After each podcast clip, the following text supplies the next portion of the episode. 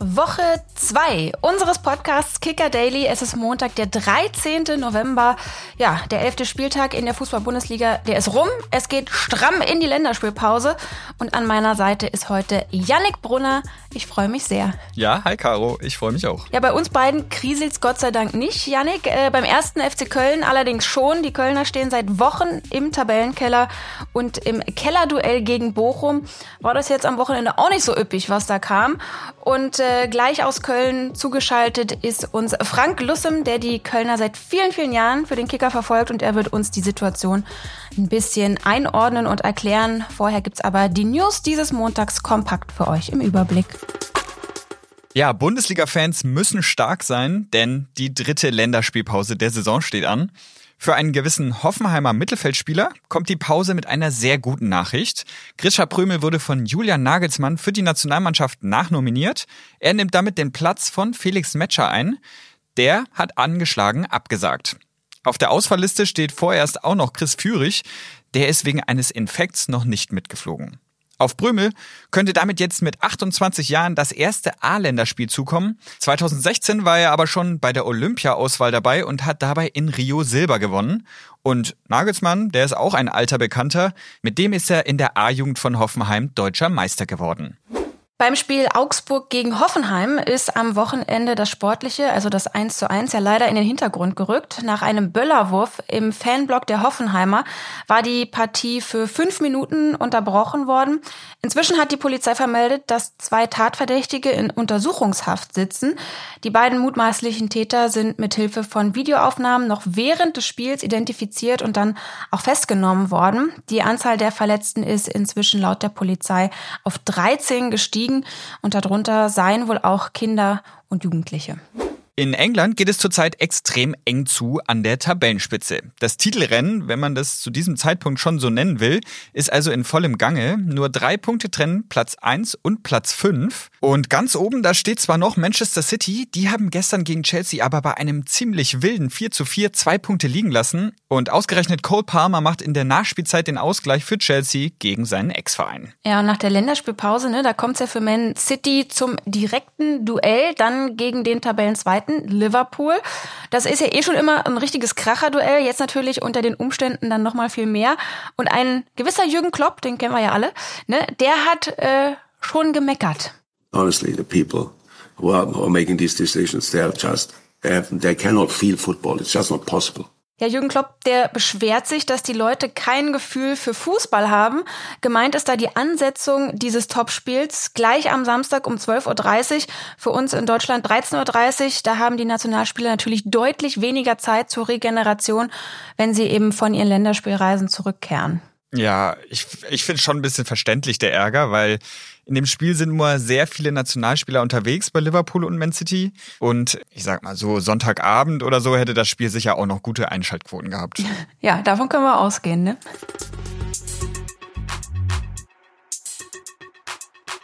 Für unser Thema des Tages gehen wir passend zum Wetter in den ungemütlichen Teil der Tabelle. Und zwar zum ersten FC Köln. Die haben ja mit Ach und Krach so gerade einen Punkt gegen Bochum geholt. Jetzt kann man sagen, die rote Laterne haben sie zumindest wieder abgegeben. Ja, aber stehen halt immer noch punktgleich mit Union auf Platz 17. Über diese schwierige Situation und was den FC-Fans Hoffnung machen könnte, Darüber sprechen wir mit Kicker Urgestein und Köln-Reporter Frank Lusem. Hi Frankie. Hi, hallo. Ja, bei 25 Torschüssen für Bochum war es am Samstag ja vor allem Marvin Schwäbe, der dem FC dann den Punkt gerettet hat. Warum hat sich Köln so schwer getan gegen ja eigentlich einen direkten Konkurrenten um den Klassenerhalt? Tja, das ist äh, genau die Geschichte. Der direkte Konkurrent um den Klassenerhalt hat diesen Kampf den es da braucht, angenommen. Und der 1. FC Köln hat es über weite Strecken eines fahrigen Spiels nicht geschafft, die Bochumer zurückzudrängen und, und äh, auf das zu achten, auf das man achten muss, wenn man gegen Bochum spielt, nämlich die langen Abschläge. Und so hat man sich dann doch immer wieder in die Defensive drängen lassen und äh, am Ende kamen halt über 20 Torschüsse für den VfL heraus. Und wenn dein Torhüter der beste Mann auf dem Platz ist, dann weißt du, du hast was falsch gemacht. Ja, äh, Schwebe selbst hat ja nach dem Spiel auch gesagt, die Leistung habe viel mit dem fehlenden Selbstvertrauen zu tun und dieses Selbstvertrauen, das kommt natürlich nur durch Siege. Und du hast schon einige Abstiegskämpfe ja mit dem FC miterlebt. Wie kann eine Mannschaft aus diesem Teufelskreis deiner Meinung nach rauskommen? Ja, sie muss äh, sich auf Glück verlassen, dass irgendwann mal vielleicht äh, der Mannschaft in die Karten spielt. Äh, sie muss sich aber vor allen Dingen darauf verlassen können, dass dieses Team zumindestens diese Basics zu 100 Prozent abruft. Wenn das nicht gelingt, dann erlebt man solche Spiele wie äh, gegen Bochum häufiger, äh, auch dann gegen direkte Konkurrenten und dann wird's kritisch. Union Berlin ist jetzt auch ein direkter Konkurrent. Gegen die hat der FC noch nie gewonnen in den, in den vergangenen vier Jahren. Augsburg hatten wir eins zu eins zu Hause. Äh, nach Bayern kommt Mainz, auch ein ganz unangenehmer Gegner. Und da muss jetzt endlich das Hallo wach her, sonst äh, frisst die Angst die Seele weiter auf und dann wird's bitter. Ja, es fühlt sich ganz ungewohnt, das zu sagen, aber wenn es gerade eine Sache nicht gibt in Köln, trotz dieser schwierigen Situation, dann ist es eine Trainerdiskussion. Geschäftsführer Christian Keller hat jetzt Baumgart nochmal explizit den Rücken gestärkt und sogar ausdrücklich gesagt, wir schaffen den Klassenerhalt mit Baumgart. Und gleichzeitig hat er aber gesagt, die Leistung gegen Bochum, die war nicht Bundesliga-tauglich. Wie passt das zusammen? Ja, ich habe das heute so ein bisschen beschrieben, Good Cop, Bad Cop, dass der Steffen Baumgart, der stellt sich ja immer vor, hinter, neben seine Jungs und wird die am liebsten alle gemeinsam lieb halten, äh, nachdem er sie kurz zusammengeschissen hat. Und Christian Keller, der hat schon deutlich den Finger in die Wunde gelegt, ohne allerdings den Trainer damit zu schwächen. Er hat gesagt, man kann auch durchaus mal verschiedener Meinung sein. Why not? Hat er ja recht. Das kann man ja in Gesprächen dann glätten, ausräumen oder klären. Steffen Baumgart und sein Trainerteam, die haben jeglichen Kredit verdient, weil eins ist ja mal klar, würdest du jetzt als Abstiegskandidat einen Trainer rauswerfen und einen suchen, ja, wen würdest du nehmen? Würdest du doch direkt immer sagen, nehmen wir einen Steffen Baumgart. Den haben sie und sie verlassen sich darauf, dass er die Jungs wieder so in die Spur kriegt, dass die auch sich daran erinnern, dass sie Fußball spielen können. Du hast eben schon mal angerissen, äh, was ihn so ein bisschen besonders macht, weil er sich nämlich eben immer vor, neben, hinter seine Mannschaft stellt.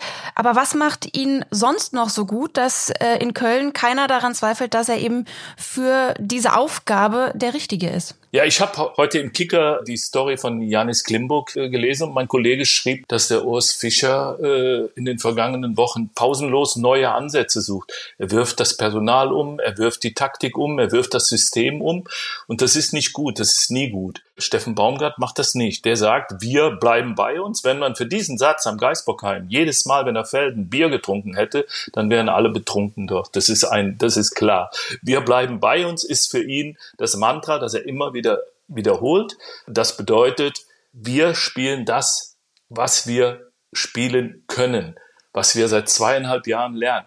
Dass das momentan nicht immer hinhaut, das ist natürlich irgendwo den äh, Spielern geschuldet, die schlicht und einfach die 100% Intensität nicht schaffen. Ja, jetzt hast du gerade gesagt, äh, Baumgart, der hält an seinem bewährten Konzept fest. Urs Fischer, der versucht irgendwie an seinem nicht mehr so funktionierenden Konzept jetzt irgendwie rumzubasteln. Jetzt könnte man ja beiden Seiten äh, immer dann was vorwerfen. Ne? Urs Fischer könnte man sagen, ja Mensch, der hat gemerkt, das funktioniert nicht mehr, er versucht also Neues.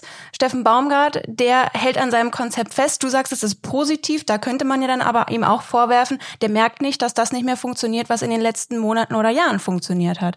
Aber ich denke, umgekehrt wird ein Schuh draus. Äh, Training wäre ja sinnlos, wenn sich innerhalb einer, eines Kaders nicht gewisse Abläufe verfestigen. Dann wäre ein Training ja Blödsinn. So, aber hier hat sich etwas verfestigt und dieses intensive Spiel, dieses Spiel äh, tiefe Läufe, dieses Spiel über die äh, Schnittstellen, dieses Spiel über die Flanken, diese Präsenz im Strafraum, das klappt halt aktuell nicht. Und dennoch sagt er, lassen wir dabei bleiben. Irgendwann wird's wieder klappen. Das ist seine Erfahrung. Ihm hat man äh, schon in Paderborn vorgeworfen, keinen Plan B zu haben. Ich finde, dieser Vorwurf greift in dem Fall nicht, weil wenn man sich entscheidet als Trainer für eine Gangart und die Spieler folgen ihm zumindestens im Training ist, sieht das häufig völlig anders aus als, als im Spiel, dann ist es gut, dabei zu bleiben, weil irgendwann muss der Knoten platzen und das dürfte der Moment sein, in dem der 1. FC Köln wieder äh, konkurrenzfähig Richtung unteres Mittelfeld werden kann. Ah, ja, ein letztes Thema gibt es noch, was ich noch ansprechen möchte. Äh, Winterverstärkungen. Die sind ja bei den Kölnern auf jeden Fall gewollt und gesucht. Jetzt habe ich in deinem Artikel die Anforderungen für den Spieler gelesen und ich sag mal so, das wird nicht gerade einfach. Ein Stürmer solle her, äh, preiswert, jung, gut und für Baumgart wahrscheinlich auch noch deutschsprachig. Ist das denn realistisch? Das äh, mit dem mit dem deutschsprachig, das wird übrigens ein bisschen, lass mich das ganz kurz versuchen klarzustellen. Also der Steffen hat zwei Trainer, die Englisch als Muttersprache haben, unter anderem Kevin McKenna, Kanadier. Also das klappt schon mit der Verständigung. Das ist jetzt wirklich nicht so, wie er das damals gesagt hat, dass nur Spieler kommen dürfen, die äh, der deutschen Sprache mächtig sind.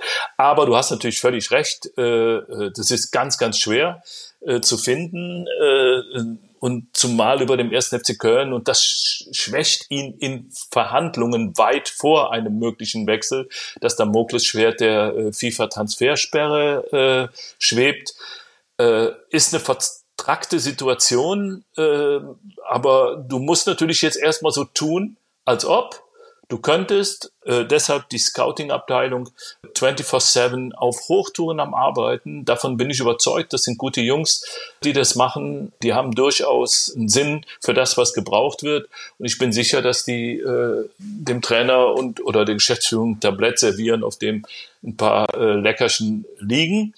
Ob diese Leckerchen dann tatsächlich auch genossen werden können, entscheidet äh, der Kass, wenn er die FIFA-Transfersperre kassiert. Ja, dann bedanken wir uns erstmal für deine Einschätzung. Gerne. Nach der Länderspielpause wird es ja dann auch nicht einfacher für die Kölner. Gleich Freitag oh. äh, ne, äh, ist der ja. FC Bayern dann zu Gast. Äh, wir, wir bedanken uns bei dir für deine, für deine Einblicke und wir melden uns dann, wenn der FC ausgerechnet dann natürlich die Bayern geschlagen hat. Ne? Gerne. Danke dir. Ciao, ciao. Alles klar. Vielen Dank. Ne? Mach's gut. Ciao. Tschüss.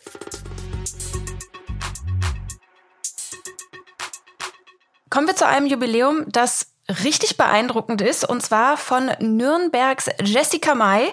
Die Verteidigerin hat seit exakt fünf Jahren in keinem Ligaspiel auch nur eine einzige Sekunde verpasst. Jetzt am Wochenende stand sie auch beim Auswärtsspiel bei der SGS Essen wieder über die volle Zeit auf dem Platz und hat so eben diese fünf Jahre voll gemacht. Seit November 2018 wurde Mai weder von einer Verletzung Krankheit, Sperre noch von irgendeinem Leistungstief ausgebremst, sondern stand eben immer in der Startelf und wurde nie ausgewechselt. Das mal eine Statistik, ne, Yannick? Also das ist tatsächlich ein Kunststück. Wenn ich allein dran denke, jetzt zur Zeit, wie schnell ich im Herbst mal oder im Winter eine Erkältung habe und dann flach liege und ja, also meine Oma sagt immer zum Thema Erkältung, drei Tage kommt sie, drei Tage bleibt sie, drei Tage geht sie. Das kenne ich auch noch. Ja. Da ist meinen Berechnungen nach dann auf jeden Fall ein Spieltag drin. Die Frau, die hat anscheinend ein richtig gutes Immunsystem. Müssen wir sie mal fragen, was sie, was sie macht. Also das hätte ich auch gerne. Äh, einmal war es aber wohl ähm, auch sehr knapp bei ihr. Vor zwei Jahren ist sie gegen Leipzig in der Schlussphase nämlich mal umgeknickt, hat dann aber trotzdem bis zum Ende durchgespielt und nach ein paar Tagen Pause hat es dann auch ganz knapp wieder gereicht, um beim nächsten Spiel gegen Duisburg dann eben wieder in der Startelf zu stehen. Nicht schlecht. Ja, solche Dauerbrenner gibt's ja ab und zu beim Fußball. Eine Geschichte fällt mir dazu noch ein. Ich bin ja auch NBA-Fan und letzte Saison mhm. hat da einer was geschafft, was nicht mal Jessica Mai vorzuweisen hat. Und zwar Miles Bridges heißt der von den Brooklyn Nets. Der hat letzte Saison 83 Spiele gespielt. Und das Kuriose daran ist, die NBA-Saison hat nur 82 Spiele. Okay. Also wie kam es dann? Ja, er wurde von den Suns zu den Nets getradet. Und dadurch, dass die Spielpläne nicht immer synchron sind, hat er dann quasi ein Spiel mehr spielen können und damit über 100 Prozent der Spiele gemacht. Das ist quasi wie wenn du sechs Podcasts in einer Woche schaffst, Caro. Das und nichts anderes muss das Ziel sein. Ja, okay. Ich gebe mein Bestes, um da an diesen Anspruch, den du jetzt hier äh, vorlegst, mal ranzukommen. Aber ich glaube, diese Woche äh, klappt es nicht. Äh, weder für mich noch für dich. Denn morgen sind wir beide nämlich nicht am Start. Da sind Carsten und Frederik dann für euch hier. Und an den Carsten schicken wir an dieser Stelle ganz besondere Grüße, nämlich Glückwünsche. Der Gute hat heute Geburtstag. Happy Birthday. Alles Gute. Und wir sagen erstmal Tschüss für heute. Kicker Daily ist eine Produktion des Kicker in Zusammenarbeit mit ACB Stories. Redaktionsschluss für diese Folge war 14 Uhr. Abonniert den Podcast, um keine neue Folge zu verpassen.